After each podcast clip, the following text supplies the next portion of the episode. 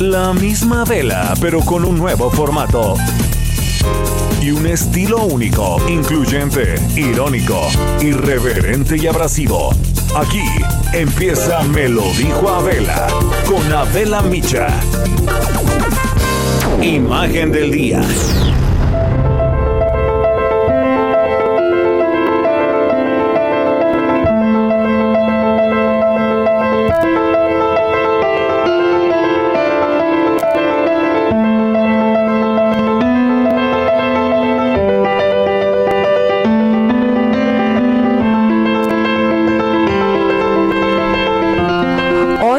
Por el gusto y por la admiración, queremos recordar a Marcel Marceau. Pero fue también un héroe.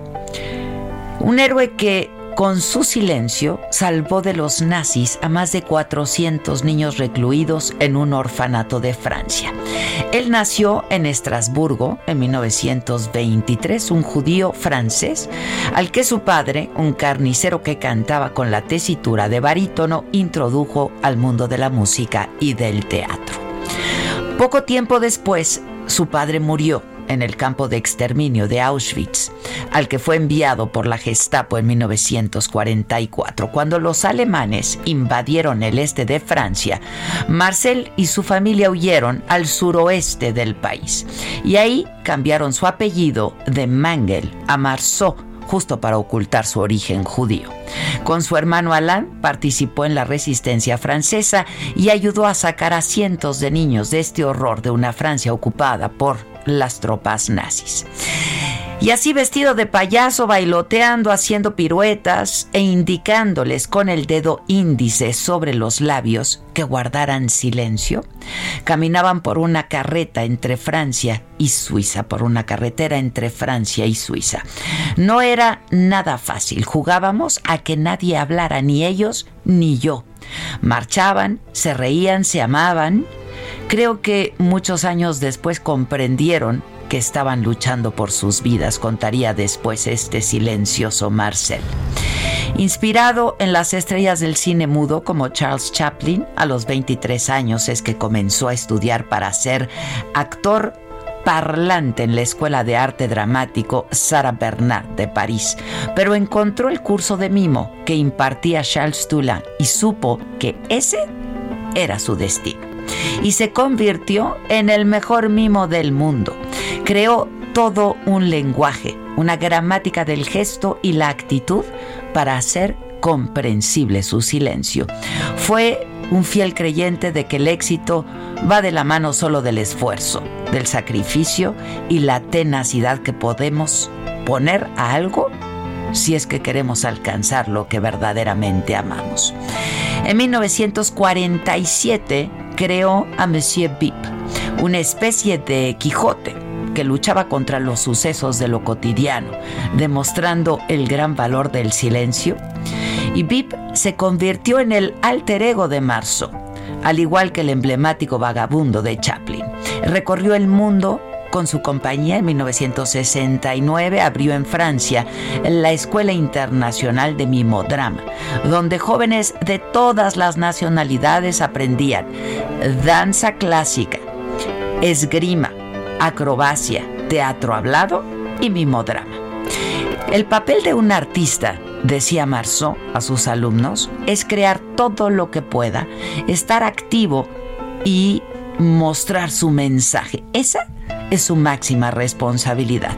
Con su trabajo y su pasión demostró que el cuerpo y el movimiento de nuestro cuerpo logran expresarse mejor incluso que las palabras. Solo con sus manos fue capaz de inventar 200 gestos distintos.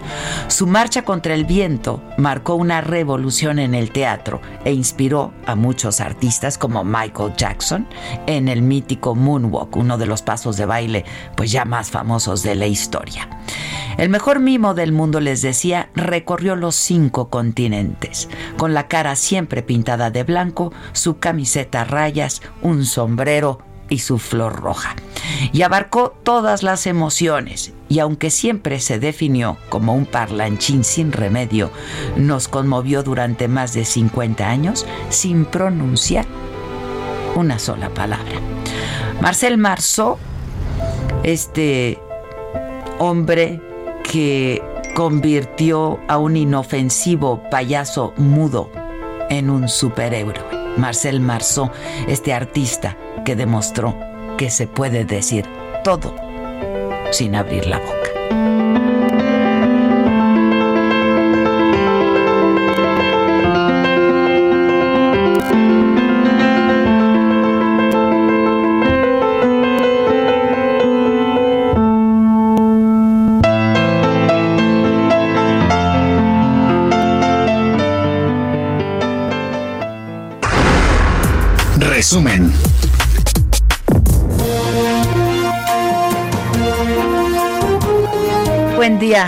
Es que claro, este, aquí Víctor con sus chistes. Este, es que comentaba, les comentaba aquí en la cabina que yo lo entrevisté a Marcel Marzo, porque vino a México eh, varias veces, de hecho. Estuvo en el Festival Cervantino también un hombre increíble. Entonces les digo, yo lo entrevisté y me dice el Víctor, ¿y qué te dijo? Nada. ¿Y cómo es tú? hoy es Día Internacional del Mimo. Y hoy es justo Día Internacional del Mimo. Y justo por eso es que elegimos esta historia para compartirla. Porque además, qué historia tan increíble, ¿no? Sí. Qué hombre, era una maravilla. Y verlo, verlo actuar no sabes qué espectáculo. Claro, tú como eres millennial. No, pero pues lo he visto, pero, pero, por suerte de las millennials que Pues tú porque tienes un alma vieja, pero yo no creo que los millennials sepan quién es Marcel Marzo, ¿eh? El mejor mimo de México, claro. Decía que él decía que Cantinflas era el mejor mimo de México. Este, y aunque no lo crean fue una entrevista muy padre. Yo estaba empezando, ¿eh? La que no había la boca era yo. la, que parecía mima nos entendimos perfecto, ¿no? Este... Voy a buscar a ver si por ahí en mi archive, ahí en mis archivos tengo alguna foto con él. A mí se me hacía muy impresionante verlo en acción. No, decía que flotaba. flotaba, flotaba, una maravilla, una maravilla. Y este, y pues tenía muchísimos seguidores en todo el mundo, ¿eh? Pero bueno, eso es para documentar nuestro optimismo. Disculpen que se los traiga abajo. En la mañanera de hoy. No, ya. Íbamos también. Disculpen, disculpen. Pero en la mañanera de hoy. Este, pues nada, que hoy es, hoy fue el pulso de la salud, ¿no? Martes de pulso de la salud. Y entonces me puso especialmente de malas, claro, por los que atienden a esta mañanera también. Este. Por la clase que se imparte. Por la clase que se imparte, ¿no? Pues nada, dijo el presidente que la pandemia del coronavirus va a la baja en México y que no hay indicios de rebrote. Lo que sí es cierto es que pues sí se ha registrado, por lo menos en los últimos días, vamos a esperar a hoy porque los lunes siempre hay una baja también en el número de contagios y de fallecimientos, pero van varios días eh, que no supera afortunadamente otra vez, ¿eh? datos oficiales dados a conocer por la Secretaría de Salud, em, no superan los 300 fallecimientos cuando han habido días que hemos llegado hasta los 800, 900, etc. Entonces, pues ojalá que tenga razón el presidente, lo dijo así. Yo eh, solo sintetizo de que va a la baja esta terrible pandemia y que este afortunadamente no hay rebrotes, vamos de salida. Eh, es una disminución, es una baja lenta, pero eh, no tenemos eh, ningún indicio de rebrotes, va eh, en descenso la pandemia. Y eso es una buena noticia.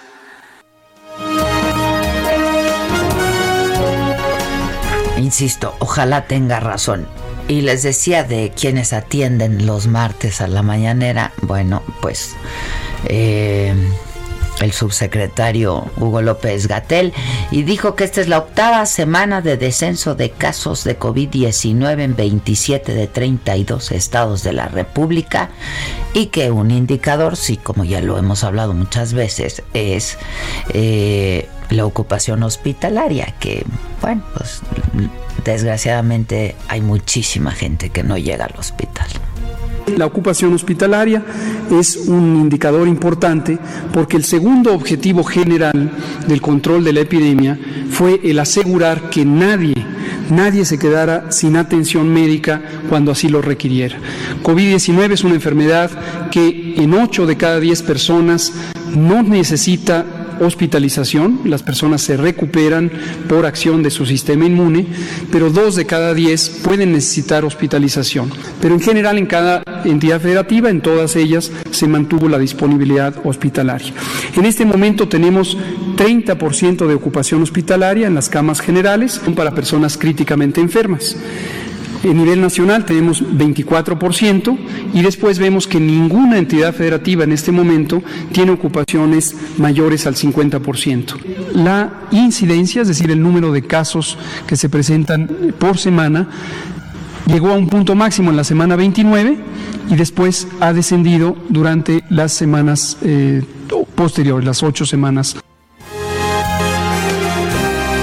Bueno, estuvo también ahí el canciller Marcelo Ebrard y adelantó que el presidente va a participar hoy en la Asamblea General de Naciones Unidas para hablar sobre la iniciativa de acceso universal a la vacuna contra el COVID-19 y eh, también dijo el eh, canciller que hay siete laboratorios de distintos países interesados en llevar a cabo la fase 3 de sus vacunas contra el COVID en México y eh, explicó cuáles son estas. Sputnik eh, V, como ustedes saben que es rusa, ya les he informado al doctor López Gatel sobre algunas de sus características. Cancino, que es China. Novavax, que es de Estados Unidos. CureVac, que es alemana. Sanofi Pasteur, que es de Francia. Y Reitera, que es italiana, que ya fuimos invitados y se está avanzando en ello también. Entonces tenemos, creo yo, una buena noticia en ese sentido, un buen avance. Pues ahí está. Es políglota. Sanofi Pasteur. Es francés. Sanofi Pasteur. Sí, sí, sí, es políglota. Oui, oui, oui. Yo creo que ahí Paris Daniel no tendría nada que decirle al canciller. ¡Uh, la, la, Marcel! Marcel. es que nos dio risa, nos dio risa. La verdad sí nos dio risa. Y a mí un poco de... A mí un poco de, de, de ansiedad porque como que se le va el aire a Marcelo, ¿no? Cuando habla. Sí, sí, sí. Me genera ansiedad. Sí, pero yo, es que le pasa, ¿no? Siempre. Siempre, sí. Siempre. Cuando habla como que se le va el aire o como que... Sí, que al principio nos preocupamos, ¿no? De, Por el- no, claro. ¿qué pasó con Man-?" Pero no. No, ya es, es, es, es- es su forma. Sí, pero qué bonito. Pasteur.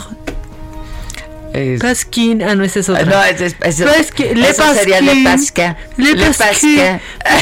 Le Pasque. Le. Y eso lo dijo el presidente y no es políglota. No es ni bilingüe. O sea, no. Claro, lo criticas porque no es bilingüe,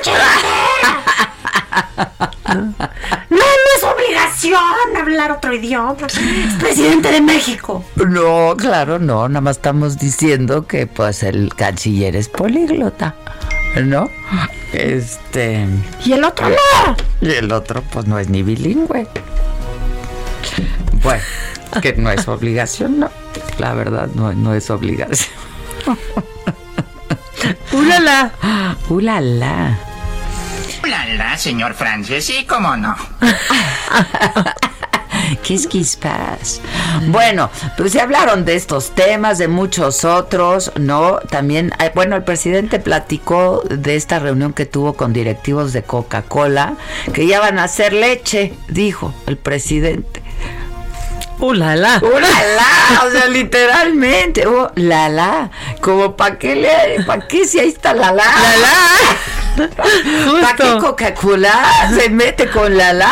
Coca-Cola. la. Coca-Cola. La. Ah, está como, como la canción de, ¿Cuál, de Miguel Bosé. Coca-Cola. No sé cuál era esa? No me acuerdo si era Coca-Cola o qué, pero algo así, sí. Don Diablo se ha escapado no Ah, sabes Don lo que Diablo. es, Eh, ¿no? eh, Colorín. No, no, no, no, busquen Don Diablo Sí, para ver qué favor, dice. porque- Si sigue así, yo te lo voy a pedir. Pero yo lo que no entiendo es por qué Coca-Cola se mete con la la. Coca-Cola En fin, la. Francisco Nieto, ¿cómo estás? Buenos días. No, Pa- ¿qué onda, mi Paco? Nosotros Ni tú, aquí. ni tú. ¿Paco?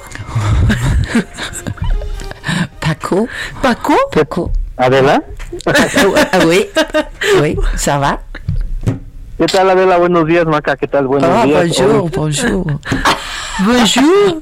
François. ¿Cómo estás, Paco? Muy bien, gracias, aquí escuchando su francés. Ah, Pues que no nos haga sentir mal ahí el canciller, ¿no? pues sí. Pues sí. Hoy fue un día de muchos temas en la mañanera. Adela, el presidente primero informó que el país, pues ya lo dijiste tú, va en un descenso sostenido de la pandemia de COVID-19. Junto al subsecretario de Salud, Hugo López eh, Gatel, explicaron que no hay rebrotes eh, y que aunque, aunque es un descenso lento, pues va a la baja. El doctor Gatel, por su parte, hizo una revisión de la pandemia estado por estado y dijo que muchos descienden más rápidos que otros y explicó que un total de 27 ya tienen un patrón de al menos dos semanas sostenidas a la baja, aunque aclaró que podría haber un rebrote eh, de, en la temporada de influenza. Y bueno, a ver, el presidente también descartó la posibilidad de, de endeudamiento en el caso de que existiera un rebote de la, rebrote de la pandemia, como ayer lo anunció la Secretaría de Hacienda.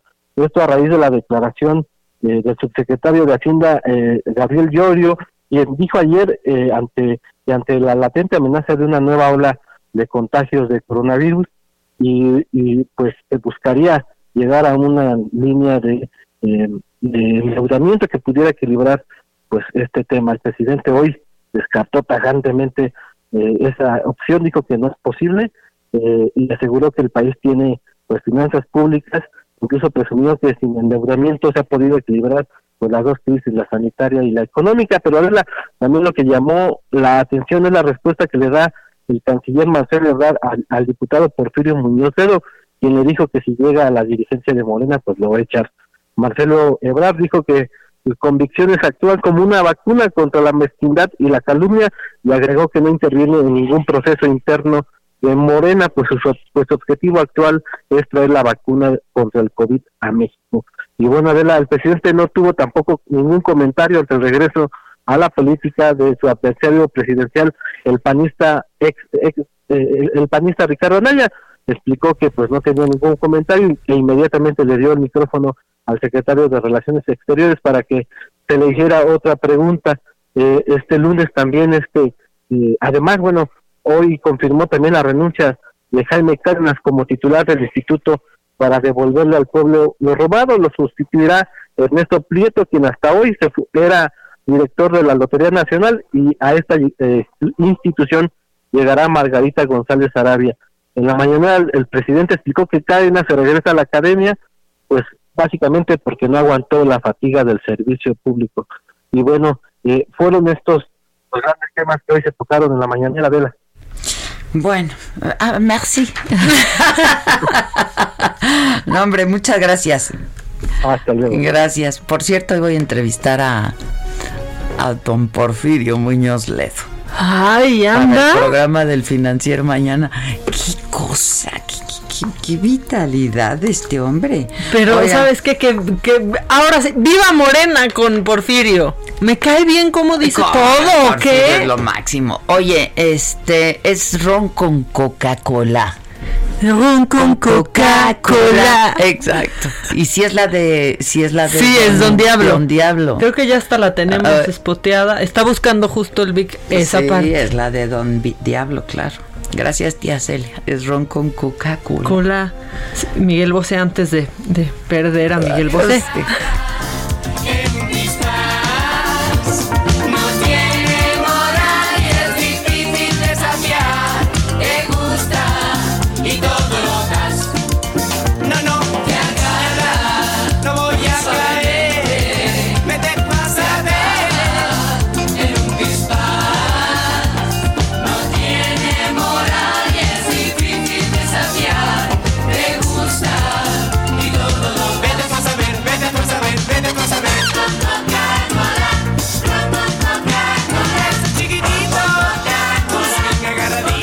Que las que tomamos ron con Coca-Cola fuimos nosotras.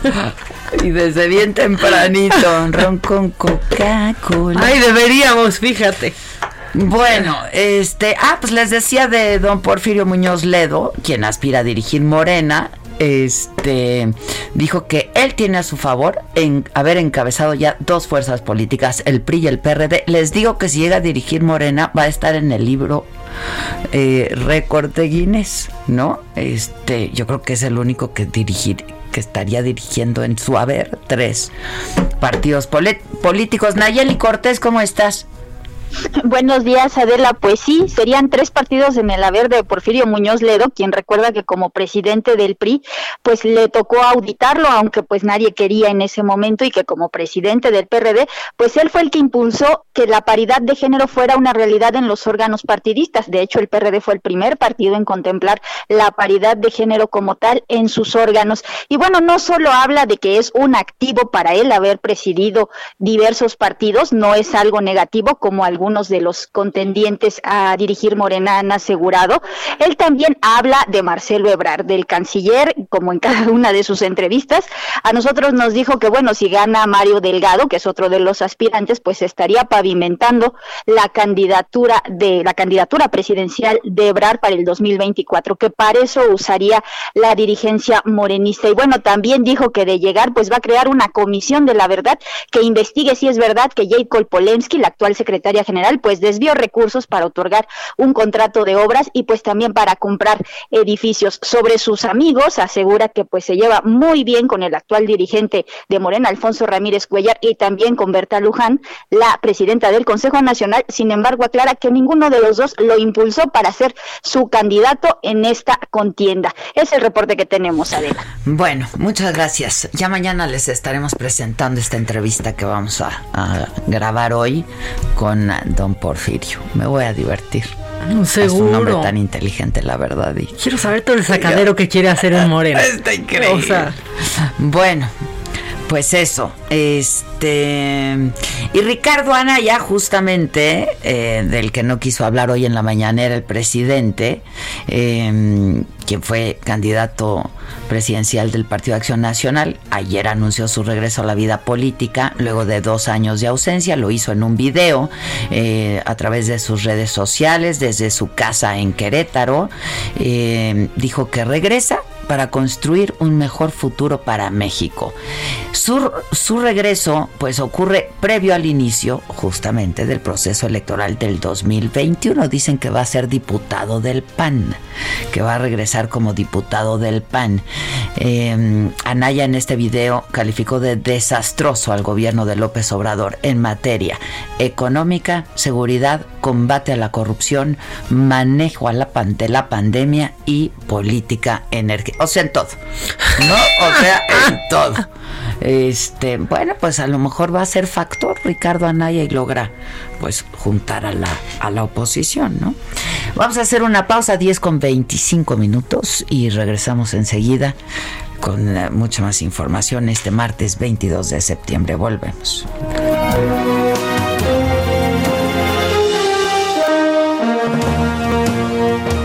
5521 53 71 26.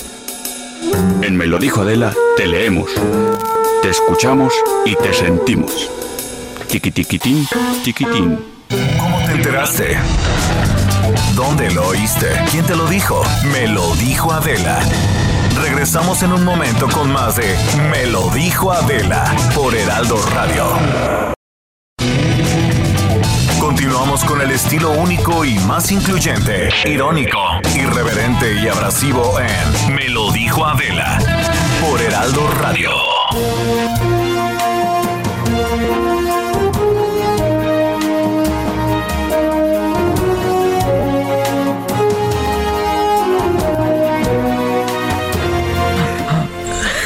Bueno, estamos, andamos de simples hoy, ¿verdad? Qué bueno, qué bueno. Un poco de alegría.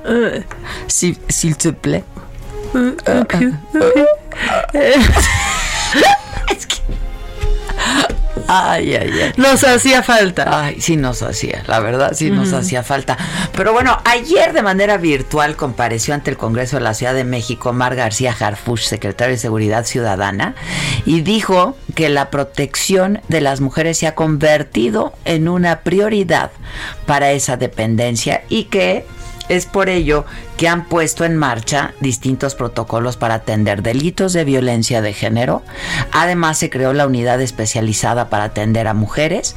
Eh, y bueno, quien siguió toda la comparecencia es mi compañero Almaquio García, nos tiene detalles. ¿Cómo estás, Almaquio? ¿Cómo te va? Hola, ¿qué tal Adela? ¿Cómo te va? Buenas, buenos días a los amigos del auditorio. Efectivamente, la protección de las mujeres se convirtió en una prioridad para la Secretaría de Seguridad Ciudadana, motivo por el cual pues implementó protocolos para la atención de los delitos de violencia contra ellas y creó también la unidad especializada de género.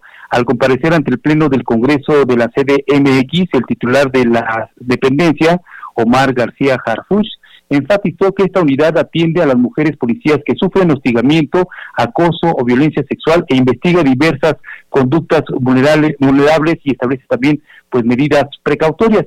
La dependencia capitalina reportó que en el último año realizó 1.054 remisiones con 1.098 detenidos acusados por abuso sexual y del total de casos atendidos y reasignados a esta unidad del 31 de agosto del 2019 al 31 de julio del 2020, la unidad concluyó 125 carpetas de investigación administrativa, de las cuales 15 fueron remitidas al Consejo de Honor y Justicia con propuesta a destitución realizó 177 investigaciones, efectuó 275 traslados de mujeres y víctimas y prestó apoyo a la Fiscalía de Delitos Sexuales en 53 casos. En este asunto dijo que, bueno, pues no solamente se atienden a las mujeres policías, ha tenido tal éxito esta unidad que, bueno, ya se está atendiendo a las mujeres civiles para que en caso de sufrir alguna agresión, pues sean atendidas y sean apoyadas en su totalidad ante situaciones de violencia de género. También comentarte que, bueno, pues en este marco de la comparecencia, Omar García Harfuch señaló que se ha logrado disminuir la incidencia de 13 de 14 delitos de alto impacto y el aseguramiento de 53 objetivos prioritarios, con lo que reducen también la violencia en la Ciudad de México. Así lo comentó, escuchemos septiembre del 2019 a septiembre del 2020 hemos neutralizado a 53 objetivos prioritarios responsables de hechos ilícitos relacionados con homicidios, extorsiones, cobros de piso, despojo de propiedades y robo en sus distintas modalidades. Con estas acciones se logró el debilitamiento de organizaciones delictivas que operaron con total impunidad a la vista de todos en la Ciudad de México. Este trabajo no ha terminado y continuamos día a día y semana tras semana con detenciones relevantes. Entre los delitos que entre los delitos que se registraron eh, una disminución, Adela, pues están siete que bajaron por arriba del 36%, como el robo al interior del metro, 72%, robo a bordo de microbús, menos de 48%, robo a bordo de taxi, bajó 46%, robo a transeúnte, 42%, lesiones por arma de fuego, 39%, entre otros. También indicó que, bueno, pues habló acerca de las afectaciones del COVID-19 en torno a los eh, personal afectado de la Secretaría y bueno, informó que tienen 17 hospitalizados, 1.271 casos sospechosos, 496 recuperados y 78 fallecimientos, aunque dijo que cuentan con mucho más fallecidos que podrían estar relacionados con el SARS-CoV-2, que se contagiaron no por descuido, señaló, aclaró, sino por continuar con la protección de la gente. Así lo dijo. Se les ha proporcionado desde el primer momento cubrebocas, gel antibacterial, guantes, lo que todos conocemos. Tenemos una educación constante y una información constante a ellos sobre la sana distancia, etc. Sin embargo, usted sabe que la tarea de un policía es bastante difícil y estos compañeros que han perdido la vida o que se han logrado o que se han contagiado lamentablemente, no ha sido por descuido, ha sido porque no han dejado de trabajar por la ciudadanía. Bueno, finalmente, Adela, amigos, tras ser cuestionado por el diputado del PAN, Héctor García Marmolejo, sobre la barrera que se instaló a los integrantes de FRENA, impidiéndoles pasar al Zócalo Capitalino, el jefe de la policía local señaló que hay un total respeto a todas las movilizaciones y precisó incluso que la línea de policías que se colocó frente a, a estas personas fue para protegerlos de grupos de provocadores que estaban el fin de semana. A ver amigos, el reporte que les tengo. Muchas gracias, gracias Almaquio. Eh, bueno, les informo que a poco más de tres meses de haber asumido el cargo, Jaime Cárdenas renunció a la dirección del instituto para devolver al pueblo lo robado. Esta renuncia se va a hacer efectiva a partir del primero de octubre. Él es doctor en Derecho, profesor e investigador del Instituto de Investigaciones Jurídicas, ha sido consejero electoral, legislador por el Partido del Trabajo también. Eh, y bueno, pues renunció, no se dieron a conocer las causas de su renuncia a este cargo. El gobierno federal acordó con municipios de Chihuahua y legisladores instalar una mesa de trabajo permanente para lograr acuerdos relativos al cumplimiento del Tratado Internacional de Aguas de 1944, analizar conflictos de manera institucional, pacífica y leal. Es que ayer hubo una reunión, eh, una reunión que se llevó a cabo en gobernación eh, con algunos presidentes municipales del estado, pero solamente había alcaldes y presidentes municipales priistas. Y entonces estuvieron con la secretaria Olga Sánchez Cordero y convinieron revisar la situación de las presas de la cuenca del río Conchos.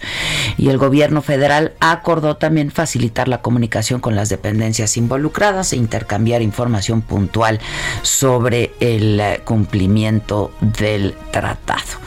Eh, pues básicamente es un panorama general de lo que ha venido ocurriendo y de lo que ha ocurrido en las últimas horas aquí en nuestro país. Tenemos deportes, vamos con el animalito patito. Deportes.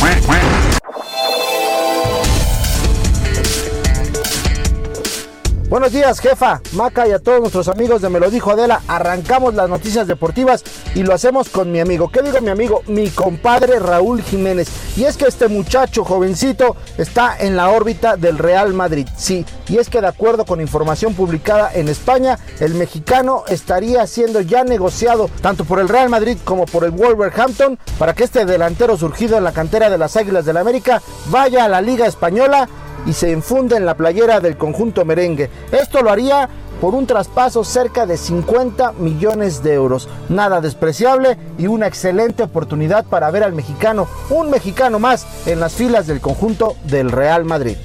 Por otra parte, les platico que en la NFL se vivió una noche espectacular el día de ayer, lunes, y es que los Raiders debutaron en una nueva sede que fueron Las Vegas, Nevada, pero también hicieron una espectacular inauguración, a pesar de que no tuvo público el Elysium Stadium, su nueva casa, no dejó de lucir espectacular este recinto, y es que la banda de Killers fue la encargada de hacer un show al medio tiempo que sin duda pues ha movido las redes sociales y todos los aficionados de los Raiders agradecieron esta gran inauguración pues derrotaron al conjunto de Nueva Orleans 34 a 24. Para finalizar, les platico que los Pumas de la universidad dejaron escapar la oportunidad de mantenerse como invictos en el certamen mexicano tras caer ante el conjunto de León 2 por 0. El cuadro Esmeralda se ha colocado como líder absoluto del Guardianes 2020. Hay que mencionar que ha quedado cerrada ya la jornada 11 del fútbol mexicano y bueno, pues ahora tenemos nuevo líder en la tabla general. Jefa, por el momento así está el mundo de los deportes.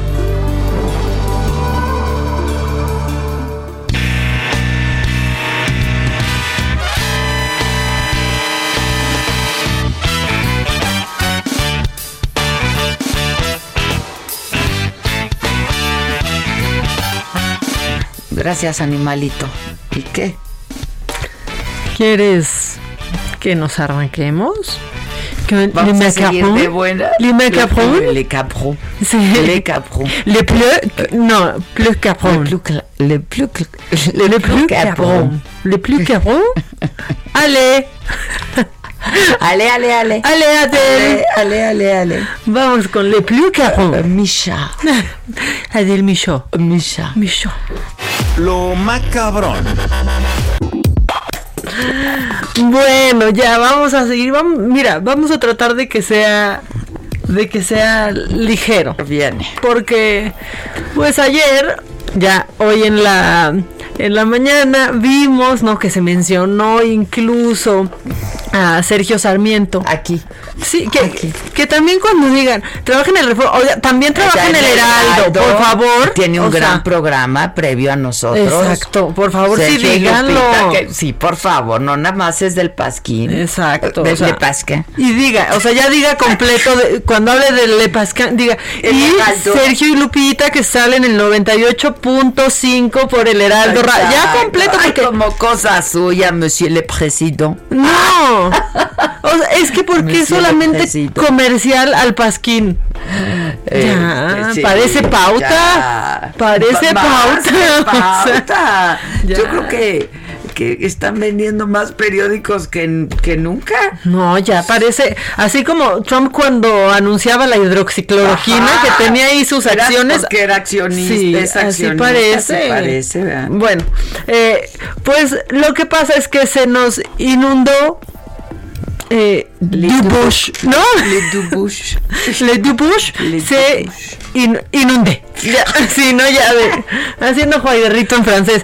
Inundé. Le Flode. Eh, sí, entonces, bueno, se inundó, hubo fotos, eh, Sergio Sarmiento fue de los que dijo, pues que no Texcoco era el que se inundaba, todo el mundo se empezó a, a reír un poco de, a ver, ¿por qué no suben video de cómo van las obras ahorita?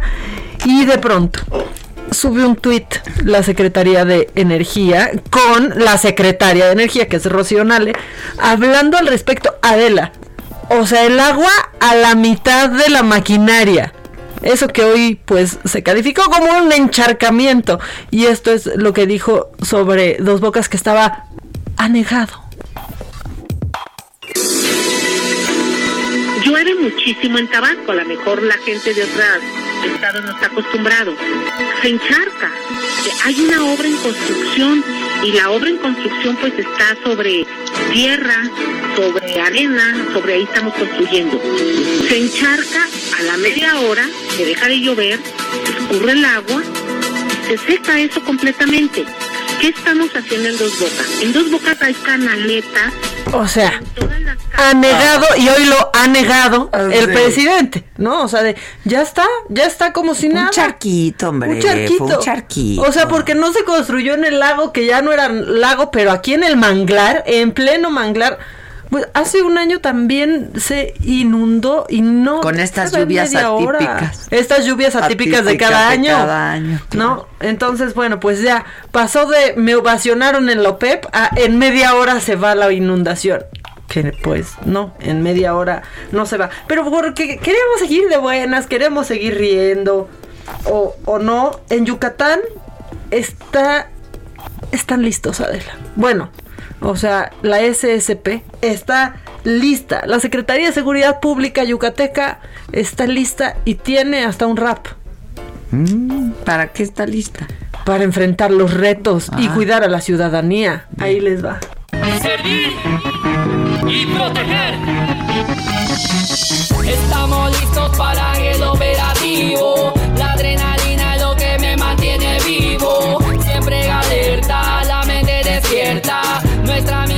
Combatir la delincuencia. Estamos listos para el operativo. La adrenalina es lo que me mantiene vivo. Siempre alerta, la mente despierta. Nuestra misión es combatir la delincuencia. Es un trabajo difícil. La gente nos critica porque piensa que esto es fácil. Es un trabajo difícil. Oh no, oh no. Porque somos los duros, entrenamos duros, se va sin falta contra un muro. Estamos blindados, venimos armados, protegiendo todo el estado, lo juro. Familias de Yucatán están bien protegidas.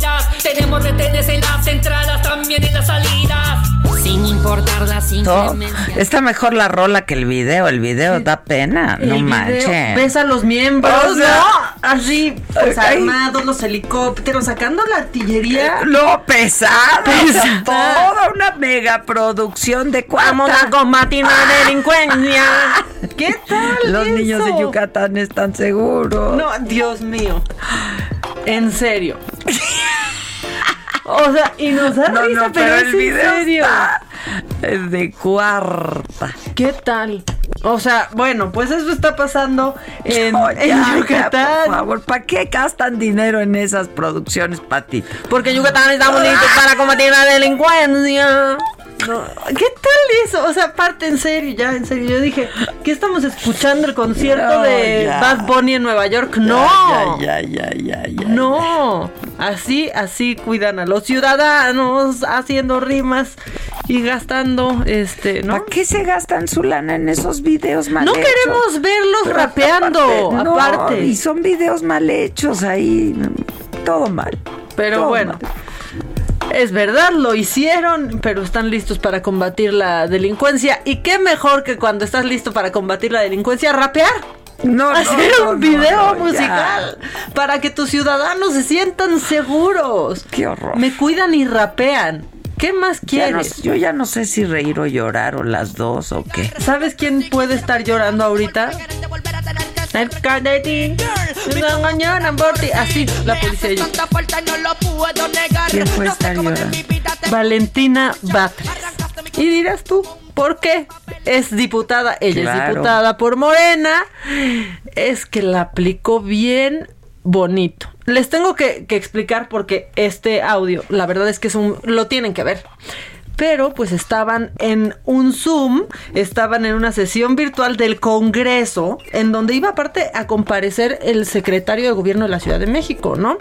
Eh, Suárez del Real. Y pues dijo, como en Zoom puedes poner el, el fondo que quieras. ¿Qué puso? Se puso una foto de ella de fondo. Y entonces justo cuando iba a comenzar la presentación de Suárez del Real, pone su foto Y se queda y se va, y pero se, va. ve cómo se para y se queda su foto ahí aparte medio, así como medio trabada, medio friseada porque no lo hizo, No no, lo lo hizo bien. hacer. O sea, no quieren de, de plano, de plano, no quieren trabajar ni poquito, pero aparte, ya vas a hacer la trampa, ya vas a flojear. Yo ya no quiero Pídele a tu sobrino que lo haga, no lo hagas tú, o sea, para que quede bien la foto. Adela, es una vergüenza. Si quieren, pongan el, el audio de cómo justo, yo les voy a narrar, justo en el momento en el que la diputada, pues cuando ya va a empezar todo, dice, ah, perfecto, ya me puedo ir. 59 y 160 del Reglamento del Congreso de la Ciudad de México y con el acuerdo CCM. En este momento pone su foto y se va. Eh, es importante, diputada presidenta, para que quede registrado una corrección en la orden del día. Se queda la foto, pero Con aparte medio temblando, ¿ya viste? esas, O sí, sea, claro. Oye, qué, qué pena. Ya había pasado esto en Argentina y tampoco le salió al Es que diputado mira, argentino ya, que por lo intentó. favor, ya pasaron muchos meses, ya, ya, ya tendríamos que dominar esto, ¿no? Del Zunt. Del Zoom, o El sea, ya, por favor, ya ¿Qué saben onda con el cómo callar el micrófono, cómo apagar el maldito micrófono, por favor, aprendan. Pero aparte, ya no están No, yendo a su lugar de ya, trabajo. pues, eh, Trabajen. Desde que pues, están en su casa y, ¿no? Ah, ya va a empezar a hablar el secretario. Ya me voy. Voy a poner Ay, ahí mi ven. foto. Ya vas vaya, a hablar, me voy a, pues yo ya me voy. a, a guisar, ya me voy a ver mi novela. Ya me, ¿Qué? Es lo único que tiene que hacer. Qué ¿Cómo- barbaridad. ¿Cómo se las arreglan para faltar hasta en su casa, Adela? O sea, hasta en su casa tienen falta y ya bien tramposos ahí poniendo su foto. Qué mal, ¿eh? La verdad es que sí, muy mal. Y que, pues, qué oso.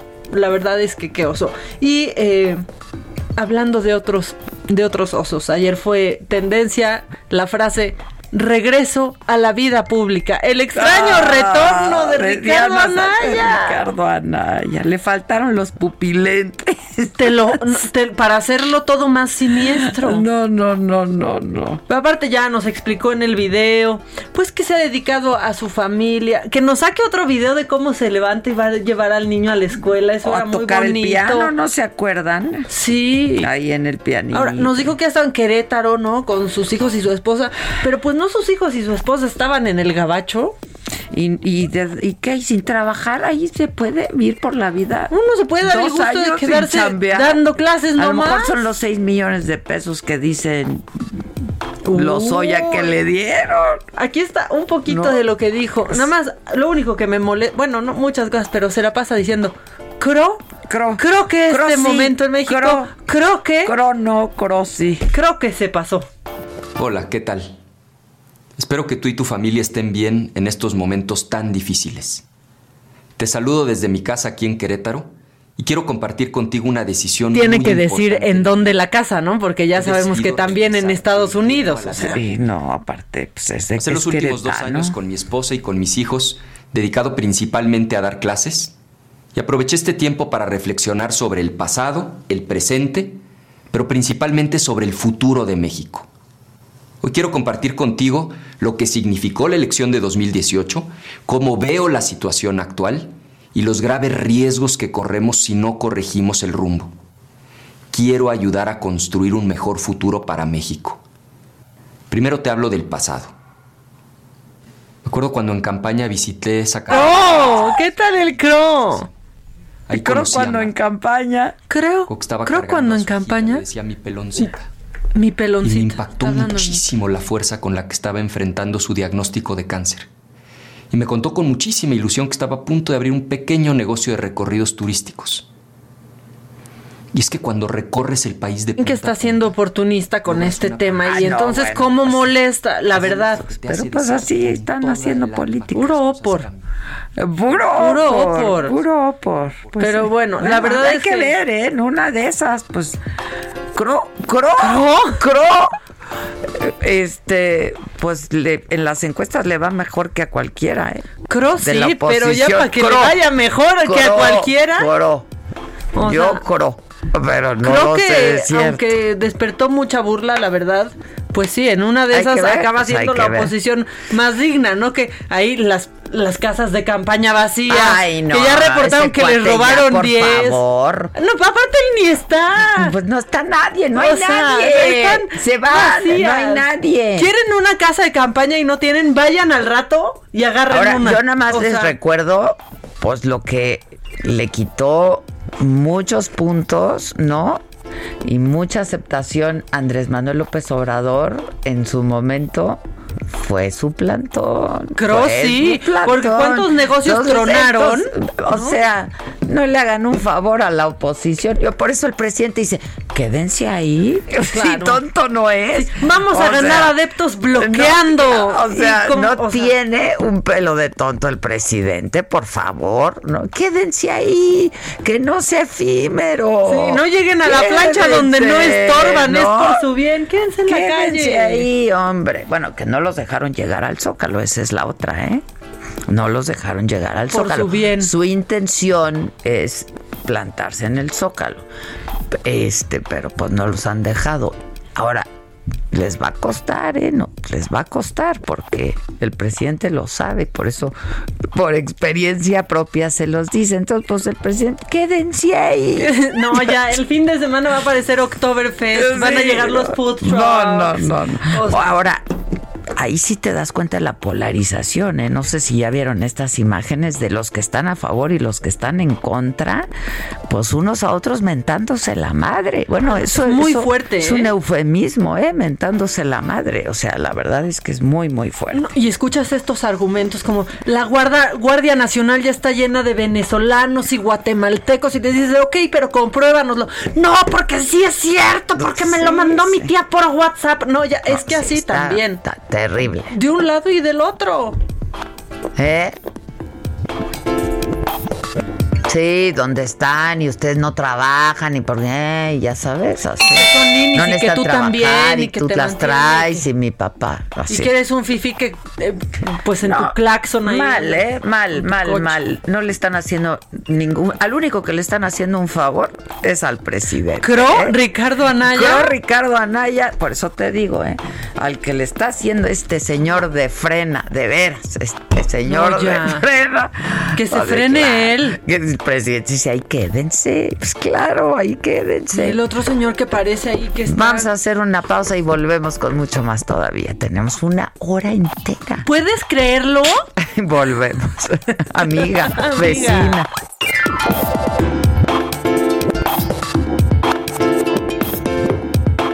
...5521... ...53... ...71 26. En Me lo dijo Adela, te leemos... ...te escuchamos y te sentimos... ...tiquitiquitín, tiquitín... ¿Cómo te enteraste? ¿Dónde lo oíste? ¿Quién te lo dijo? Me lo dijo Adela. Regresamos en un momento con más de Me lo dijo Adela por Heraldo Radio. Continuamos con el estilo único y más incluyente, irónico, irreverente y abrasivo en Me lo dijo Adela por Heraldo Radio.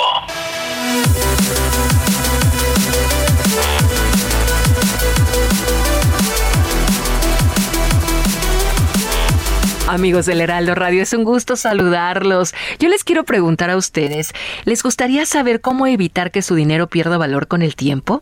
Bueno, pues si esto les resulta interesante, los invitamos a que conozcan Reto Actinver, una experiencia que les va a ayudar a conocer todo lo relacionado con el mundo de las inversiones. Expertos nos pueden preparar con más de 35 cursos en línea, webinars y conferencias. Vamos a practicar, a practicar como si estuviéramos realmente recreando los movimientos de la bolsa y todo sin riesgo. Además, habrá premios. El premio final es de 500 mil pesos. Yo les digo, ustedes inscríbanse. Quedan muy pocos días para hacerlo en el reto Actinver, porque es superarnos a nosotros mismos. ¿Queremos más información? Hay que marcar al 55 59 50 46 60 o visitar las redes sociales Facebook, arroba Actinver o arroba reto Actinver. Es muy fácil. Visitemos retoactinver.com. Estamos de regreso. Oigan, oh, entró el otoño, ¿eh? Ya estamos en otoño. Ay, yo sentí que en invierno. No, hemos estado hibernando un buen rato, pero no como osos, güey. ¿Qué tal? Como osos. ¿Cuántos, ¿Cuántos meses al año hibernan los osos? Creo como seis, Pues siete, ¿no? Sí, o sea, Así llevamos literal ahí estamos. Así llevamos nosotros. Pero mira, ya hemos hablado del peligro que esto está representando porque déjenme contarles que ahora nos, nos echamos porras Adela y yo, pero para no entrenar. Es como, ay, ya se nubló. No, ya hay que retomar. A ver, Steph, ya, los lunes vamos a tener a nuestro nuestra colaboradora, Reina. a Reinita, ya de para deporte. que, aunque sea por Zoom o como sea, pero que nos ponga nuestra rutina. ¿No? Es que sí. Sí, ya. En serio. Y los viernes vamos a hablar de sexo. Pues mira, ya si no podemos hacer, pues por lo menos hablar. Exacto, aunque sea oral el asunto. Hijos, ¿no? hijos. Oye, sí, porque aparte Ya, están- vamos a retomar. Lunes reina. Este, Viernes sí, sexo. por teléfono, Hablado, pues, por pero- Zoom, como sea, ¿eh? Y viernes sexo Y hablado. viernes sexo oral. Sí, exacto. Sí, es, sí, sí, es que ya, mira, porque poco a poco. Pues ya, mira, ayer, ya. ayer hablaba con una amiga y me dice, es que este año todo es posible, pero a la vez imposible. Y sí es cierto, puede pasar de todo, pero no puedes hacer nada. Te sientes como ahí atado de manos porque quieres ya empezar a hacer cosas, pero todavía no, porque tienes ganas de, ¿no? De emprender, pero Es todavía no. La verdad ha sido esto muy desgastante. Yo hablaba con una psiquiatra el otro día y me decía, tienes que estar bien sabiendo que no estás bien, ¿no? You have to be okay knowing you're not okay. O sea, Es que eso es muy porque, valiente. Porque además, eh, pues uno no estás bien, pues no puedes estar bien, porque esto no está bien.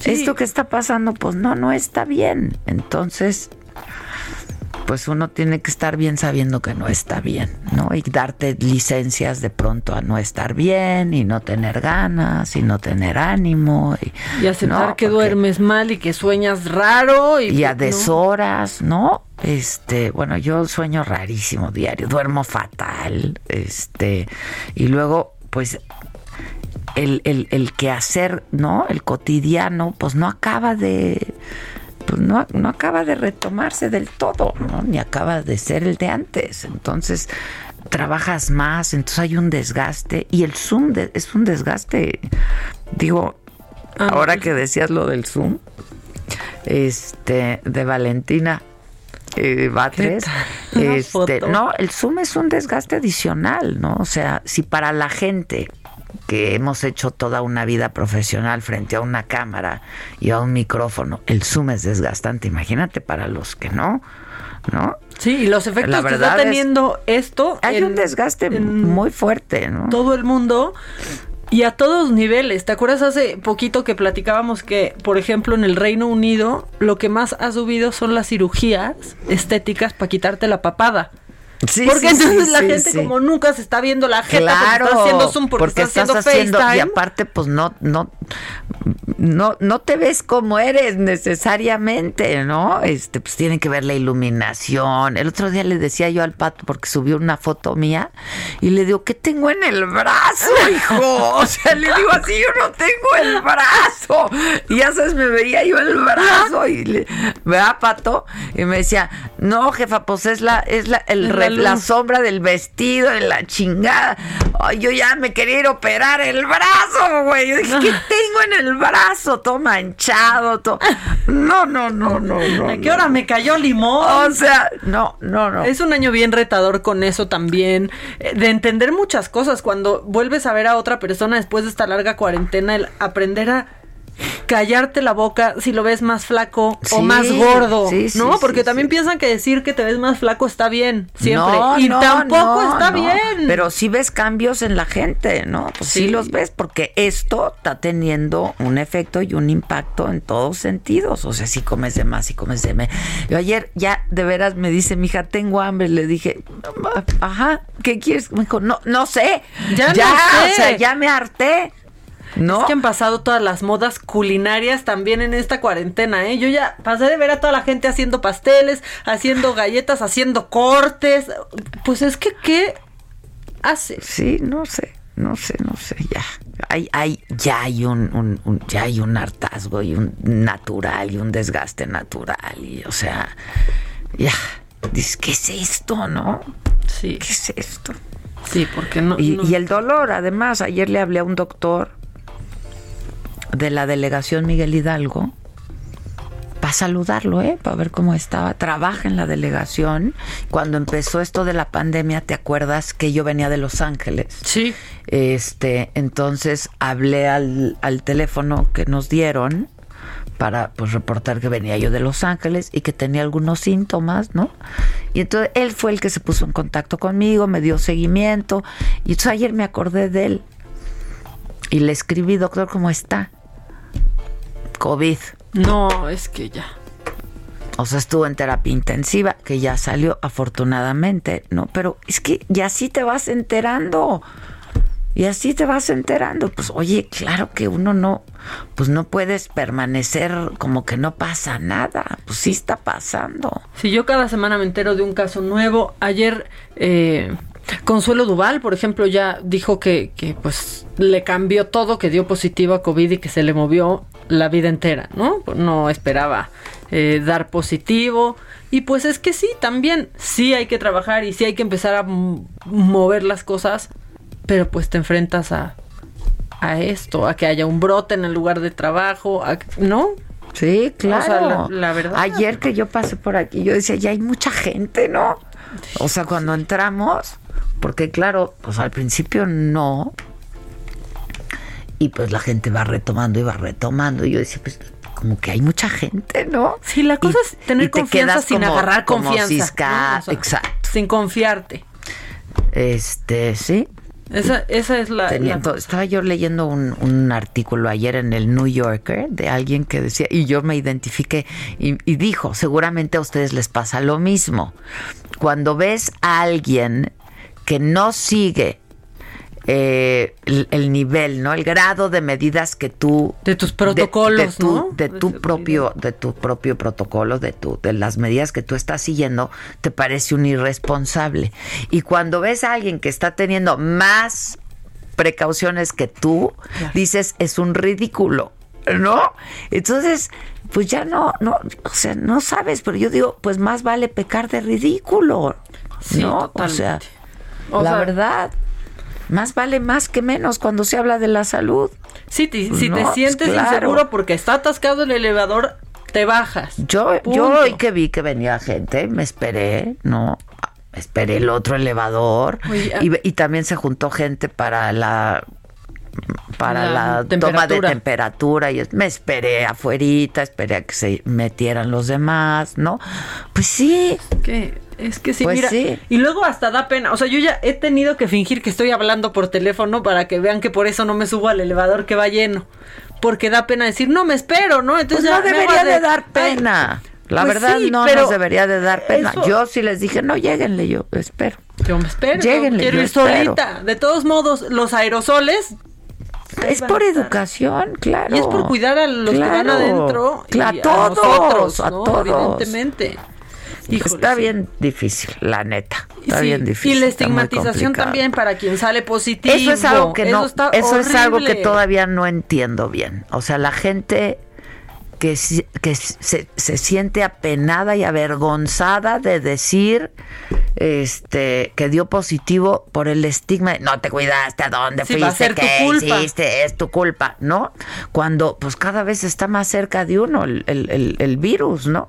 Este y, y entonces, pues es- eso se debe a pues, la- el, el estigma de diste positivo y es que nada, y es que fuiste, es que no te cuidas. Pues no, pues no necesariamente, ¿no?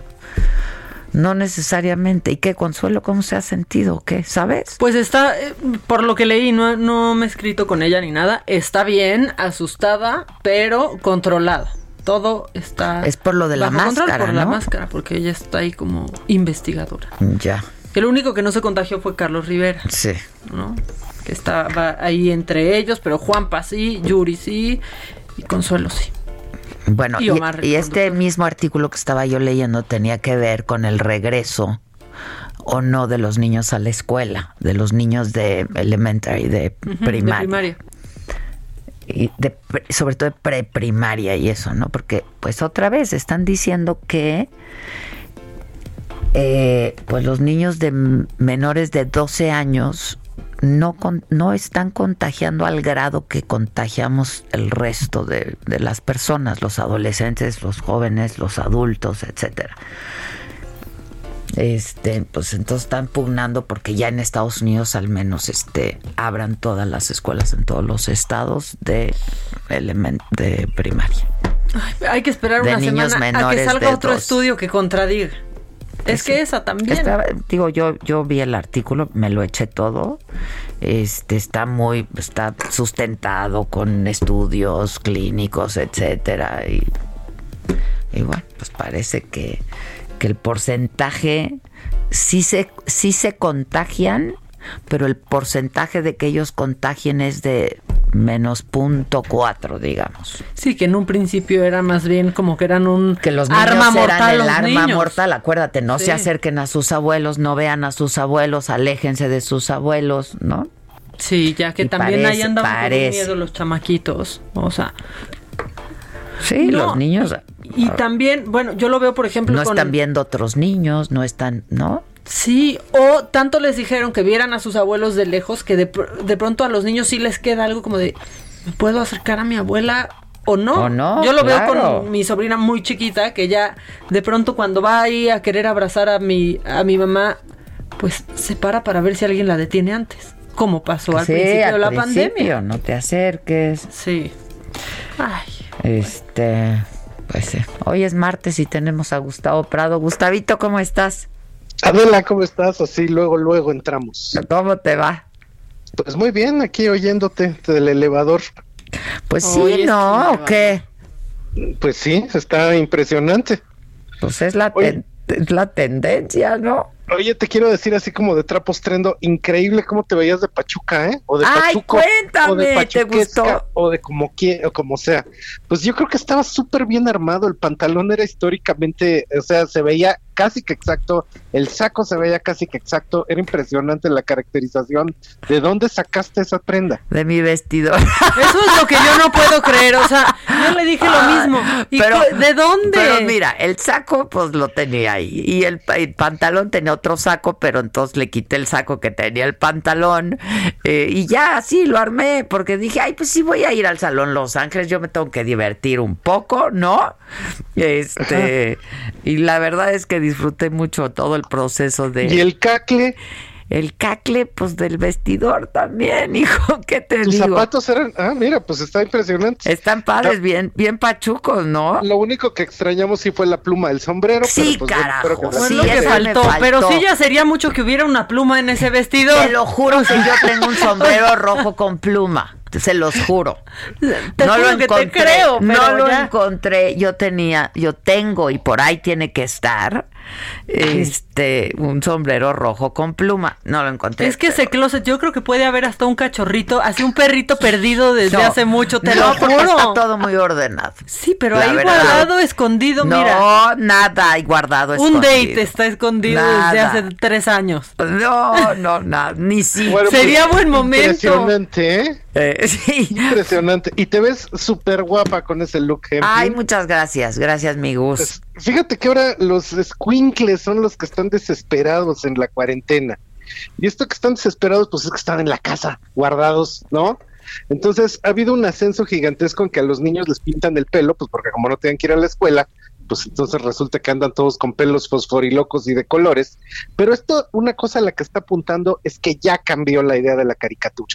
O sea, todos vimos caricaturas desde que hemos eh, sido chicos, pero resulta que hay todo un cambio cultural que ha estado sucediendo. En los años 60 me puse a ver y todo lo que eran los supersónicos de Pedro Picapiedra, en realidad no mueven la cara, siempre están como en un gesto así como que se les congeló y siempre están así como, "Jaja". Y esto era porque la animación no daba. Para los años 70 empezó a cambiar las técnicas de animación, entonces ya las estaban haciendo en otros países, etcétera. Entonces empezó a cambiar y eso es, por ejemplo, Scooby-Doo, ya mueven las cejitas, ya abren los ojos. Para los años 80 la animación cambió porque lo único que importaba era vender juguete.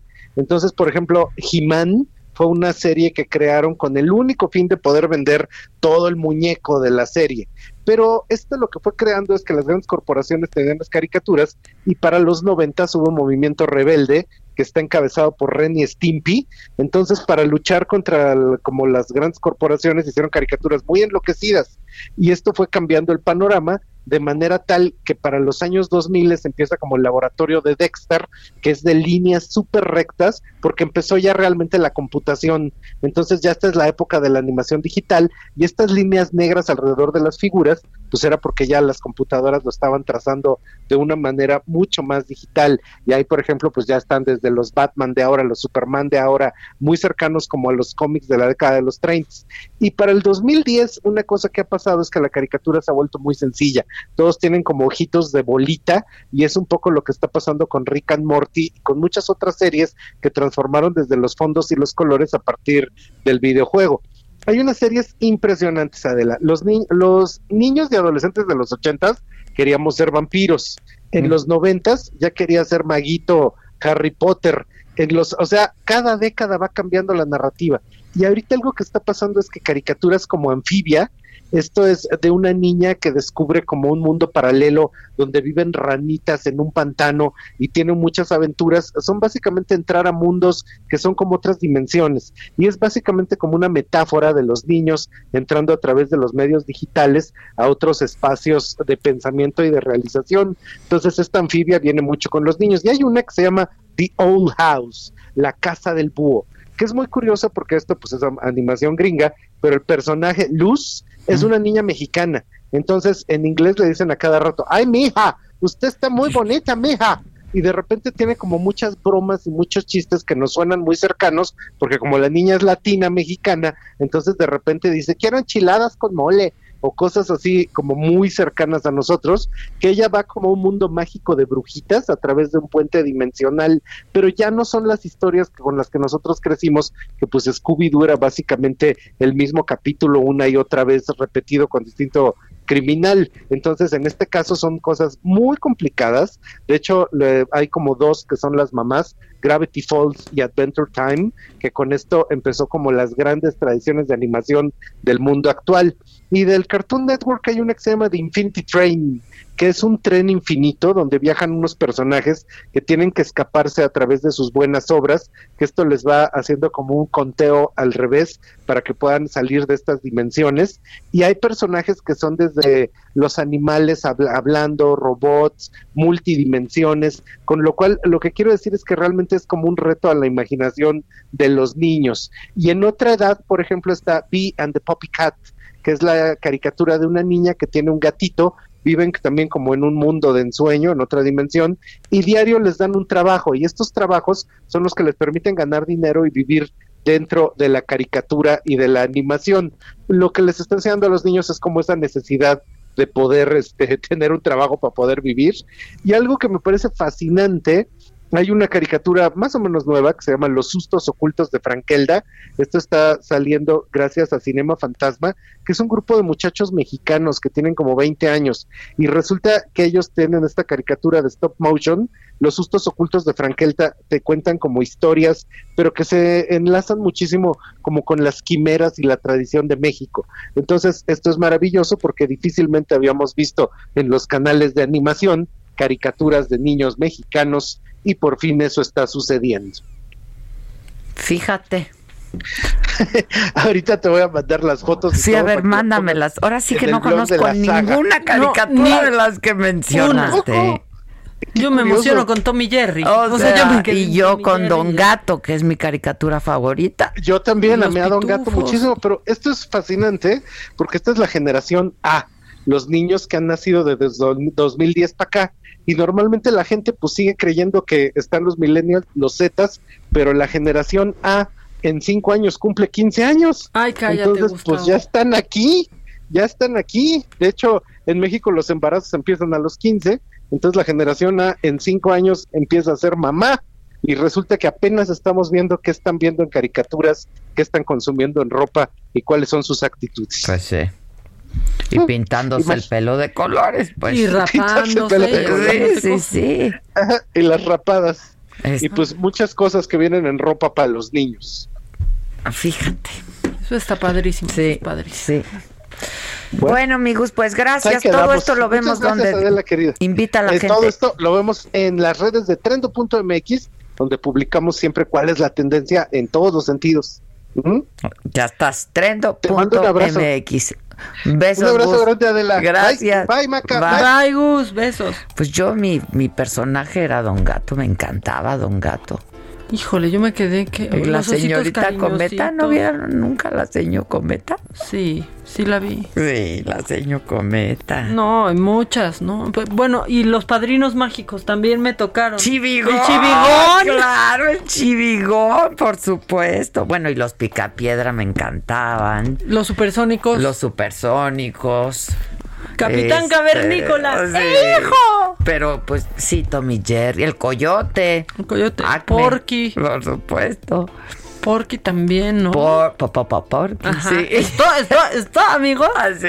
Eso es todo, eso es todo. Y Box Bunny, ¿qué me dices? Ah, Box Bunny era ¿Qué lo me máximo. dices de Box Bunny? Elmer Gruñón. Elmer. ¿No? Elmer. ¿Cómo han cambiado ya los Y ahora qué. Ahora. Con sus cosas galácticas. Pues y extrañas. Así es esto. Yo a mi sobrina le pongo esas caricaturas de antes. Yo a mis hijos sí, se, se las puse también. Ya. Sí, claro. Pues son clásicos, ¿no? Claro, que los tienen que ver. clásicos. Eso y los Simpsons. Hola, ya. Don Gato. Ay, Don Gato y ¿Cómo, Benito Don Gato? Es y sin duda mi caricatura favorita, Don Gato. Yo me acuerdo que siempre te preguntan, ¿no? ¿Con qué personaje de caricatura te identificas? Yo con Don Gato, sin duda. Ay, Don Gato. Sin duda con Don Gato. Bueno, pues ya sonó la chicharra. Vamos a este, dejar nuestra foto y nos vamos a ir como la diputada. Exacto, rapidísimo. Volvemos. Hoy es martes de abogados.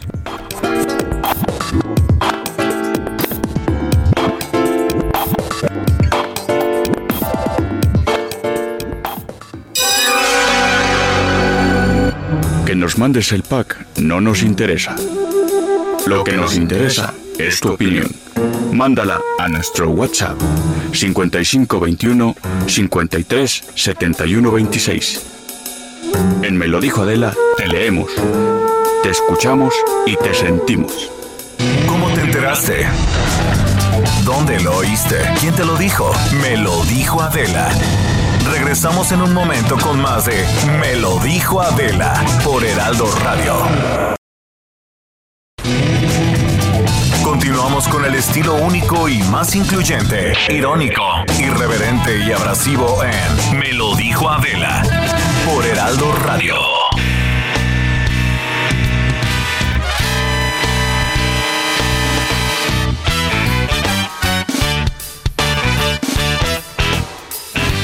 Bueno, estamos de regreso. ¿Me pueden luego volver a poner la de ron con Coca-Cola? Ron con es, me, me, recuerda a mi, mi adolescencia. Ay, y don Diablo que anda, pero. Donde, ¿Te acuerdas? Con sus ma- salía con sus mallitas rojas. Qué Miguel. guapo. Qué bárbaro. Mi abuelo decía el güerito ese que les gusta. Qué bárbaro.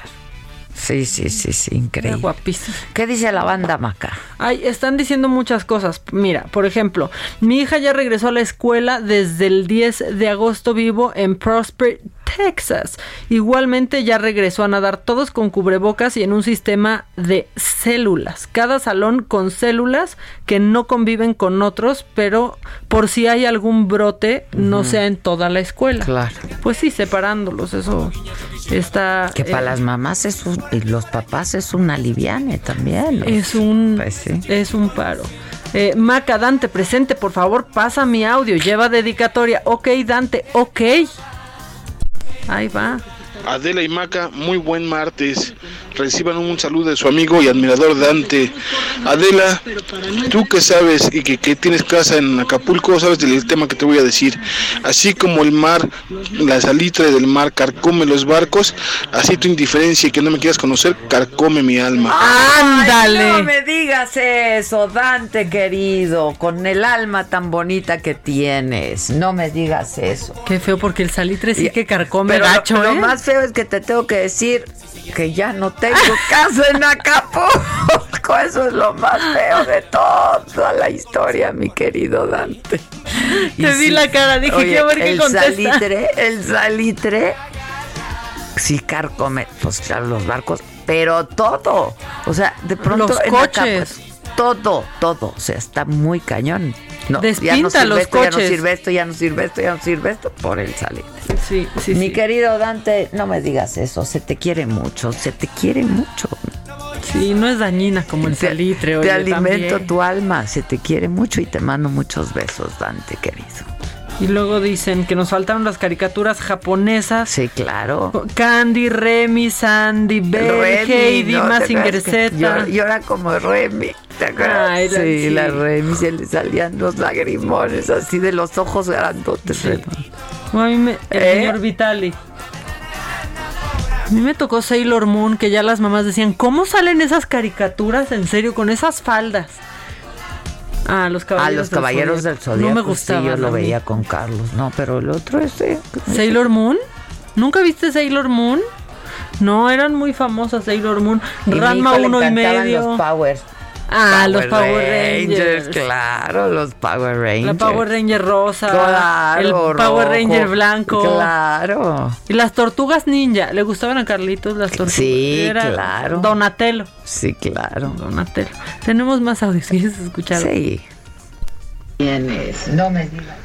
Ay, Hola Adela, ¿qué tal? Ah, Buenos días. el de la voz. Buenos días. la voz que encanta. Ah, ya párale. para que te pongas más nervioso. Ya párale. Ay. Oye, Oye, Maca, pues, te iba a decir, ya no les mientas en el elevador. Si quieres, cuando quieras llamarle a alguien, pues te dejo ahí mi número de teléfono y, Ah, y me para que no tengas que mentir, mira. Se les está olvidando una canción que fue básica en una trilogía y en todas las trilogías que ha habido del Hombre Araña. Y decía más o menos algo así. Tarararán, tarararararán, Spider-Man, el Hombre Araña, Spider-Man, que tejes la red. Buen día. Te voy a hablar solo para que cantes. Sí, los amo. Claro, Spider-Man. Claro, claro. claro. Popeye el marino, no la gente. Popeye el marino. Soy, claro. Mi hijo, por eso comía espinacas. Popeye Por marino. Popeye. Soy Popeye. Popeye. Popeye. Perdón, Paris Popeye. Daniel. No se dice Popeye. No se se, dice Popeye. que teje la red. Spider-Man, no temes a nadie. Spider-Man, proteges el bien. Tus manos alcanzan a todo el que Qué melancolía. Y luego nos pone un radio. Escucha esa canción, creo que la canta Julio Iglesias y así se llama Ron con Coca-Cola. No, es la de Miguel Bosé. Sí, y se no, está confundiendo. Julio. Iglesias canta Bacalao con papas. ¿Qué tal que cante Bacalao con papas? Bacalao con papas, bacalao. Pon el bacalao con papas. Es que porque hay Y una no pone canción. y no se ponía mallitas No, rojas. por No, no, favor. No, no, no. ¿Por favor. ¿Por qué una... ¿Por qué esa canción de bacalao con papas? Como me gusta el bacalao, mi bacalao con papas. El bacalao se cocina de diferentes maneras. El bacalao se cocina de diferentes maneras. Unos le ponen comino le ponen canela. No, no, no, no, no, no, no, por favor no me comparen el ron con Coca-Cola. Con el bacalao con, con el bacalao papas. con pa- Algunos le ponen papas. Otros comino y otros le ponen canela. Bacalao con papas, bacalao con papas. Adela y Maca me alegran la mañana. Quieren llorar, me van a hacer llorar recordando las caricaturas. Ay, las caris. Es que yo me ponía en el canal 5 desde que estaba la barra de colores hasta que empezaba. Así me quedaba sentada hasta que Así. empezara la programación. Los pitufos, pitufos. Cuando decían que eran asesinos, ¿se acuerdan? Que ay, hasta Guillermo Chávez hizo un reportaje que a mí me traumó mucho a los pitufos asesinos. Decían que eran ase- no, todo escriban quien sepa la leyenda de los pitufos asesinos, que habían matado a un niño no sé en dónde y era mentira, pero hubo hasta un era reportaje. mentira, pues solo Guillermo Ortega podía hacer eso. Ocho, ocho, ocho. Ah, Ochoa. Sí. Bien. No, qué bonito escribe Guillermo Ochoa, la verdad. Sí. Escribe bonito y cuenta bonito. Lo que sea de cada quien. Están riendo mucho con el bacalao con papas. El bacalao con papas. No, ya. Una propu- una apuesta a que sí canta esa Julio Iglesias. Va, mándenos el link también, entonces pues ya de que No, a mí él. me gusta ron con Coca-Cola. Sí. Ah, y que la musiquita de la Pantera Rosa también es un Turun, clásico. Turu, turu, turu. Ay, con el. ¿Cómo? Era. Ay, Cusó, ¿no? El, el, el, El detective. detective, claro. Clouseau. ¿Eh? Y Sargento el Toto. Toto. Ahí está, Ah, muy muy francés. canciller. Muy monsieur le canciller. Français.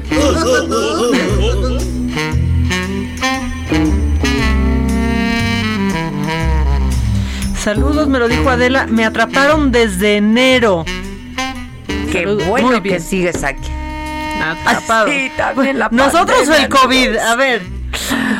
Oigan, ¿qué caricaturas se acuerdan ustedes? Claudia Aguilar y Lancats. ¿Estás Adela? Hola. Maca. ¿Cómo están? ¿Qué onda, Cats? ¿Qué caricatura? Don Gato y su pandilla. Yo, Don Gato, sí, yo también. Amo Don Gato y su pandilla. Y un día descubrí que todos no sabemos los capítulos porque solo fueron 30 capítulos. Sí, que fueron poquitos, durante años. pero pasaron años. Por eso todos sabemos de Laszlo Losla y de El Marajá de Claro, El Marajá de. Es una joya, ¿a poco no? Y en esta Yo los Picapiedra. no los volver, Los Picapiedra y los, ¿cómo se llaman? Los supersónicos. Acá, acabamos viviendo como ellos en estas épocas. Fueron unos Y futuristas los de locos verdad. Adams y los Monsters, buenísimo. Marav- joyas, joyas, de nuestra época. Joyas. Grandes. Pero bueno, mencionaban también un grande, el inspector Clouseau, que es lo máximo. Sí, lo máximo. Y, y lo, lo dijimos, lo diría mejor Marcelo, pero tratamos de decirlo bonito. Clouseau. Lo dijiste très bien. Sí. Clouseau. Merci. ¿Cómo están? Bien, ¿y tú? También, mi querida Adela. ¿Qué onda? ¿Qué onda? Pues aquí estamos. Hoy dijo el Estamos- presidente que estaba muy atento a la resolución de la de la corte. Por la, Oh, mi Dios. por la Que cuántos días iban, que hay que seguir de cerca cuántos días van. Sí, hay que seguir de cerca. Todavía están en tiempo, todavía les quedan, yo creo que como semana y media, porque son 20 días naturales. Eh, y bueno, pues sí, acusaron recibo el día 15, ¿no? De esta solicitud de validación constitucional que pues como comentábamos alguna vez, ¿verdad, Katz, hace un par de semanas, pues la Corte tiene muy difícil la tarea porque, bueno, pues tiene que decir que es inconstitucional porque es evidentemente inconstitucional. Parece que así se van a pronunciar, va- va- va- Sí. por lo menos la mayoría, ¿no? Pues es que no les queda de otra porque es abiertamente inconstitucional, o sea, está en los supuestos de expresos del 35 de prohibición de consultas, ¿no? O sea, sí la consulta popular es un mecanismo de democracia participativa directa, nadie lo está negando. El tema es, por eso no se ha palomeado ninguna de las veces que se han intentado, ni en salarios mínimos, ni en el tema de la reforma energética, ni se va a aprobar ahora. El tema es que, pues, como apuesta política le sale bien porque, pues, punteas a la corte y ya quien está en contra de que de la decisión del pueblo de enjuiciar a los expresidentes, pues es la corte. ¿Qué opinas, Katz? Yo opino que una vez más vemos unos esfuerzos bastante complicados para ir torciendo las reglas del juego para lograr lo que quieren y al final del día creo que la corte no se va a prestar a este a estas manipulaciones creo que no se debe prestar a estas manipulaciones y creo que hoy más que nunca la corte es el último árbitro de las reglas del juego ¿no? De lo correcto y de lo prudente. Entonces creo que estas posturas no deben de pasar y francamente no creo que vayan a prosperar. Ese es mi pensamiento personal, pero bueno, podríamos estar sorprendidos. Sí, no, yo coincido que no deberían de prosperar y espero que no estemos sorprendidos, Ilan, más que favorablemente en la resolución de la Corte, ¿no? Eh, ¿Por qué? Porque pues ya ha habido precedentes, eh, pero pues esto claramente está en los, los supuestos que expresamente detalla el 35 de la Constitución y pues es evidente que se estaría en- ante un planteamiento de corte inconstitucional. Claro, como dices, no volver a caer en el juego de la manipulación, pero pues no da paso sin guarache el presidente y este tema de enjuiciar en presidentes, pues ya dijimos que presenten las denuncias. Es más, está la denuncia de los Oya, donde ya los mencionó, si no a todos, por lo menos a tres de los cinco. ¿No? Entonces, pues que ya los persigan o investiguen y declaren las prescripciones, pero que dejemos de estar haciendo de la justicia y del derecho Pero- un pero eso no va a pasar, porque mira, de- de- decía un amigo mío que así como la satisfacción es el fin del deseo, la sorpresa es el fin del suspenso. Y lo que esta historia necesita para que funcione es mucho suspenso. Entonces, pues vamos a ver que esta historia se va a ir alargando y va a ser en detrimento de la legalidad. Pero yo lo que creo que el Ejecutivo le ha venido muy bien al Poder Judicial es esta noción de que el día de hoy la legalidad es secundaria al cambio y que el cambio es necesario a toda costa, inclusive en perjuicio de la legalidad y que es un tema que pasará y espero que no le compren el argumento. Pues sí. ver. Coincido contigo, mi querido Katz. Pero, pero hablemos de... Hablemos de lo que íbamos a hablar. Sí. Es que justo, por favor. Como que diste una entrada perfecta, ¿no? Que esperemos que los ministros estén a la altura de mandar un mensaje. Y creo que justamente ayer escuchaba y Adela comentaba algo también en este espacio sobre, bueno, la genial Ruth Bader Ginsburg, quien falleció por perder la lucha contra el cáncer el viernes pasado, después de ya haber tenido varios momentos duros en el padecimiento. Pero bueno, ahora sí que como abogada, pues estoy como todas las abogadas feministas devastadas por la muerte de la jueza estadounidense, pero creo que podemos dejar o hablar de su legado, ¿no?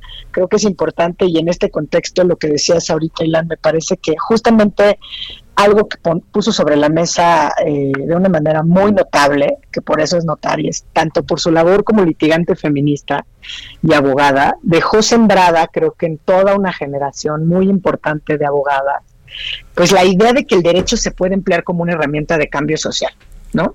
Y es una idea que quizá a lo mejor no todos los abogados y las abogadas lo están implementando, pero bueno, yo cuando menos trato de que sea como mi guía, como en la carrera, en el ejercicio de la profesión, ¿no? Es decir, sí hay muchos limitantes que nos plantea el derecho, pero si encuentras la manera, puede ser empleado correctamente como una herramienta de cambio social, ¿no? Entonces, por eso se dio este duelo colectivo nacional y mundial frente a la muerte de la jueza estadounidense, porque justamente nos enseñó a través de los casos que litigó primero como activista dentro del proyecto de derechos de las mujeres y posteriormente en su paso como ministra de la Corte Suprema de los Estados Unidos, que cuando se quiere desmantelar un sistema que fue construido por y para otros, en este caso un mundo construido por y para los hombres, eh, o pensando en un solo género, pues la estrategia en el planteamiento lo es todo, ¿no? O sea, sí, la, la forma también es fondo.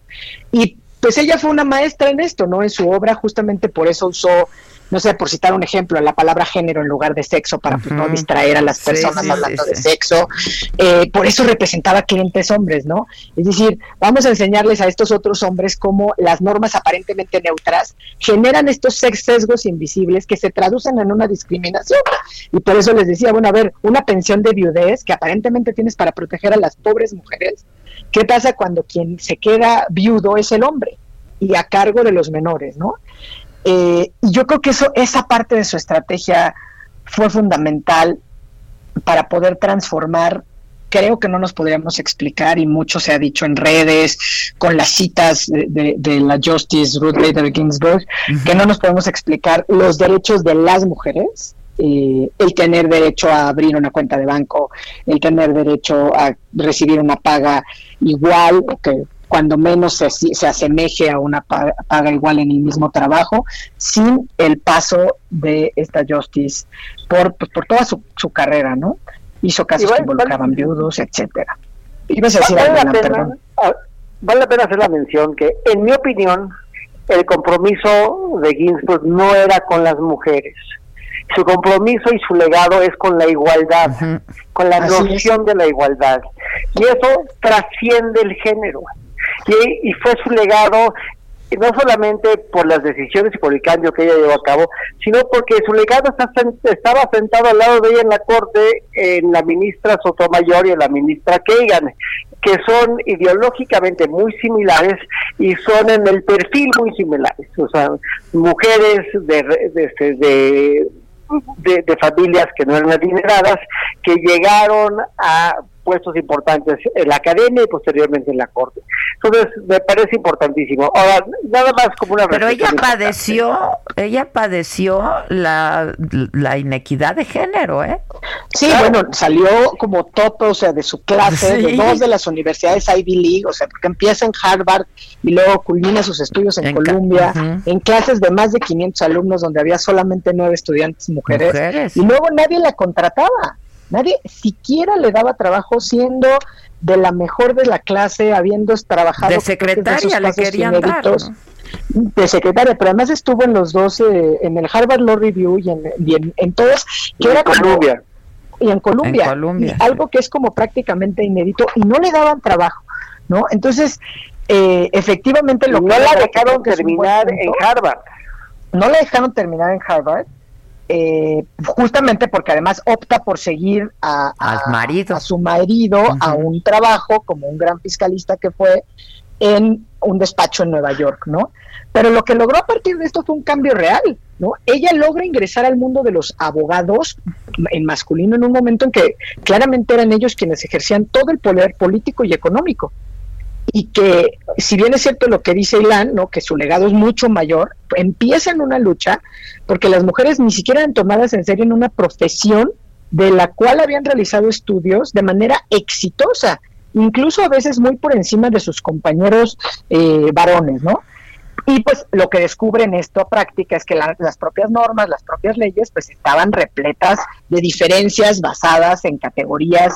Eh, en ese momento ide- eh, ella identifica en una primera instancia eh, las de género o sexo y pues nos da un modelo a seguir y ofrece pues sin duda esperanza en una época pues en la que no nos podríamos pensar más que es más que necesaria, ¿no? Eh, racismo, Litigando asuntos pro bono, eh, Claudia, porque sus grandes victorias eran asuntos que eran pro bono, eso no es importante mencionarlo. Pues sí, porque justo lo hizo ahí en la, en la asociación, en la Unión Estadounidense por las Libertades Civiles, que ahí fue la genialidad, ¿no? Seguir un poco la lógica de la discriminación basada en raza, aterrizarla en la discriminación basada en el sexo, ¿no? En el género. Eh, y todos sus logros y éxitos en favor de la equidad y la dignidad de las minorías de Estados Unidos, que es lo que muy bien apuntaba Ilan, son, pues son tan amplísimas que pues, no podríamos eh, agotarlas en, en este breve espacio. Eh, recientemente incluso dio una batalla por, por los que conocemos como Dreamers, ¿no? Estos jóvenes que llegaron como niños, eh, pues obviamente indocumentados a los Estados Unidos, que pues todavía pueden alcanzar determinados beneficios de estancia legal. eh, pero la lucha, los ideales, las resoluciones, sin duda la convirtieron en un ejemplo a seguir pues, de miles de personas en el mundo, ¿no? Que es justo por lo que pues las redes se han inundado desde, desde la semana pasada y genera, Ilan, me gustaría que a lo mejor tú también, digamos, a qué reto se enfrenta eh, la vacante que deja, que deja, porque es, es lo difícil, ¿no? La vacante que deja en la Corte Suprema. Eso es muy importante porque el, el drama que viene ahora para llenar esta vacante va a ser histórico. Primero, quiero mencionar que su mejor amigo era Escalía, que eran ideológicamente opuestos. Pero cuando votaron por Escalía para llenar la vacante que él iba a tomar, votaron por él Biden y John Kerry y otros demócratas. Cuando tuvieron que votar por Ginsburg, el mismo McConnell votó por Ginsburg. Antes existía esta noción de que pues, le tocaba al presidente poner a quien tenía que nominar y los demás votaban en sus méritos. Pero ahora las guerras culturales en Estados Unidos entre la izquierda y la derecha se han convertido en una batalla existencial y los republicanos han sido muy astutos en jugar sucio para no llenar las vacantes, para no llenar la vacante que dejó Obama, que, que- la cual nomina a Garland, en la cual McConnell ni siquiera entretuvo la posibilidad de tener un voto, o sea, ni siquiera votaron por Garland, porque lo que decía McConnell es que no deberían de votar por un por un ministro de la corte en un año electoral, deberían de permitir que el próximo presidente nomine y que, o proponga y que voten. ¿Y qué pasó? Y inclusive Graham dijo, usen mis palabras en mi contra. No vamos a llenar una vacante si ya inició el proceso de las primarias en el último año de la presidencia de Trump. Y ahora resulta que con una hipocresía magnífica y mágica, exactamente lo contrario. Y lo que han decidido hacer es pasarse por el arco del triunfo esta retórica de las elecciones anteriores y nominar a toda costa y de forma este Speedy González a un nuevo ministro que ocupe la silla de Ginsburg, lo cual va a generar, si lo logran, consecuencias dramáticas. Y ya por último, lo que yo creo que va a pasar es que si efectivamente, porque lo leí en el Times en una columna ayer, es si logran los republicanos l- obtener que se llene la vacante con un ministro de derecha, pues yo lo que creo es que los demócratas, si tienen un triunfo electoral en las cámaras y en la presidencia, van a ampliar la corte de 9 a 11 ministros y van a meter a dos ministros de izquierda con el afán de retomar la silla que perdieron de Garland y la Ah, silla que les prometieron que no se va a Y votar. eso sí se de puede hacer, ¿no? Eh, Eso eh, lo claro, que hacer la no sea por supuesto. Claro. Sí, porque Biden fue la declaración que dio pues casi inmediato a la muerte de, de ella, ¿no? Que deberían esperarse hasta después de Es las que ese era el elecciones. acuerdo. Ahí estaba hecho, ¿no? O sea, eso decía. Porque lo propusieron, se llama, curiosamente, esa regla se llama la regla McConnell, porque le inventó McConnell, pero McConnell ya no le gustó su regla y ya dijo que era solamente cuando el Senado era de un partido y el Ejecutivo de otro Así partido, lo de, cual... así son pues, de cínicos estos políticos. Les mando un beso, ya nos vamos. Eh, Claudia, feliz cumple. Fue ayer, Muchas pero gracias, feliz Adela, fue cumple. ayer. Muchas gracias. Te mando Gracias. besos. Bye, Felicidades, Katz. Clau. Shana Tova. Bye, Kat. Bye. Gracias. Shana Tova. Shana Tova. Oigan, pues eso, nos escuchamos mañana a 10 de la mañana. Hoy los espero en Saga, 7 de la noche. Va Manuna y el Brian.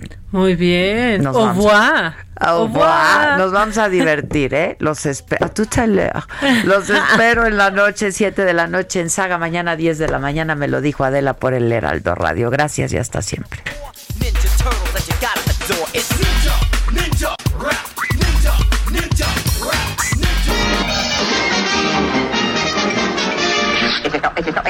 you Esto fue Me lo dijo Adela. Con Adela Micha. ¿Cómo te enteraste? ¿Dónde la oíste? ¿Quién te lo dijo? Me lo dijo Adela por Heraldo Radio, donde la H suena y ahora también se escucha. Una estación de Heraldo Media Group.